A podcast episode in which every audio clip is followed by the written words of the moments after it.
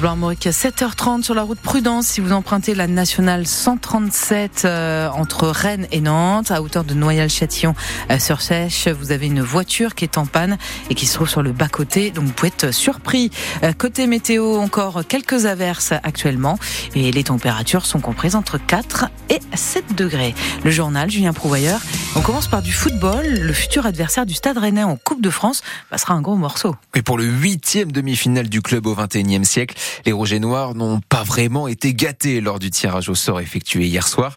Le 3 avril prochain, ils seront opposés à Paris ou à Nice, François Rosy. Oui, et ce sera à l'extérieur. Encore un déplacement en Coupe de France pour le Stade Rennais.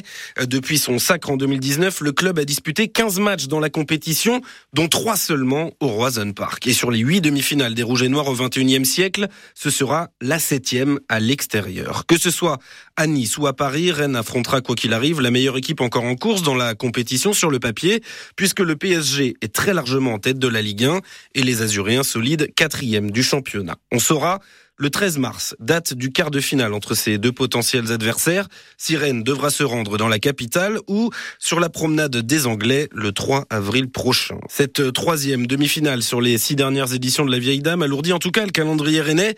Le match se jouera entre deux autres déplacements en championnat à Strasbourg le week-end précédent, à Monaco le suivant. La loi du tirage au sort, qui avait, rappelons-le, plutôt souri à Rennes lors des deux derniers tours de Coupe de France. Il faudra sûrement une performance hors norme pour disputer une huitième finale dans l'histoire du club et tenter d'inscrire son nom au palmarès une quatrième fois. Et si Rennes se qualifie pour la finale, le club rencontrera le vainqueur de l'autre demi-finale entre Lyon et Valenciennes, dernier club de Ligue 2.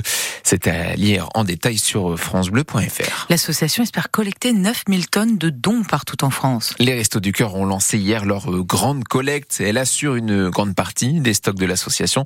Jusqu'à demain, vous trouverez en magasin des bénévoles qui réceptionnent des denrées alimentaires, mais aussi des produits d'hygiène ou des produits bébés. Hier, pour débuter ce week-end de collecte, et appelé à la générosité. Les Enfoirés ont donné de la voix lors de leur traditionnel concert.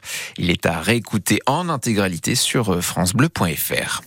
L'homme de 69 ans renversé par une voiture à Saint-Malo est décédé. L'accident s'est produit dans la nuit de jeudi à vendredi vers 2 heures du matin. L'homme était en arrêt cardio-respiratoire à l'arrivée des pompiers. Il est mort à l'hôpital une heure après le drame. Le conducteur du véhicule est lui toujours en fuite. Que s'est-il passé à la chapelle Toireau, près de Rennes Samedi dernier, un homme de 42 ans est décédé lors d'une soirée d'anniversaire. Dans un premier temps, la piste de l'accident est privilégiée. Un tir de feu d'artifice mal contrôlé serait la cause. Mais finalement, l'autopsie révèle que l'homme est mort touché par une balle à la cuisse. Une enquête est en cours, menée par les gendarmes. C'est à lire sur francebleu.fr. Bonne nouvelle pour les 5200 producteurs laitiers travaillant avec Lactalis. Un accord sur le prix vient d'être trouvé avec le numéro 1 mondial du lait. 425 euros les 1000 litres de lait pour le premier trimestre de cette année, soit 5 euros de plus que la dernière proposition de l'industriel. Les agriculteurs dénonçaient depuis plusieurs semaines des prix trop bas. Au salon de l'agriculture, par exemple, le stand de Lactalis a même été ciblé euh, par de nombreux agriculteurs. C'est l'une des conséquences directes de la guerre en Ukraine. Un cargo russe est à quai dans le port de Saint-Malo. Ce navire est bloqué depuis deux ans maintenant, car au début de l'invasion russe, des sanctions sont prises contre Moscou. Les intérêts du Kremlin sont ciblés. Ce cargo appartient en fait au ministre russe des Transports, mais à bord, il y a toujours des marins. Ils ont interdiction de prendre la mer. L'équipage russe est relayé tous les six mois, équipage que vous avez pu rencontrer, Timur Turc. À bord du Vladimir Latichev, Vitali est depuis quatre mois commandant en second d'un cargo qui ne sort pas du port de Saint-Malo. Alors il s'occupe comme il peut. Travailler sur le pont et faire de l'exercice, c'est tout. Quatre mois à rester ici, tous les jours, c'est vraiment difficile. Un peu de peinture, du nettoyage, l'équipage entretient le navire long de 141 mètres, bloqué pour une période indéterminée, admet son capitaine Andrei. Je ne sais pas, c'est le propriétaire qui a des informations. Moi, je ne suis pas quelqu'un d'important. Les marins sont payés, ils sont relevés environ tous les six mois et peuvent descendre à quai et se déplacer librement dans Saint-Malo.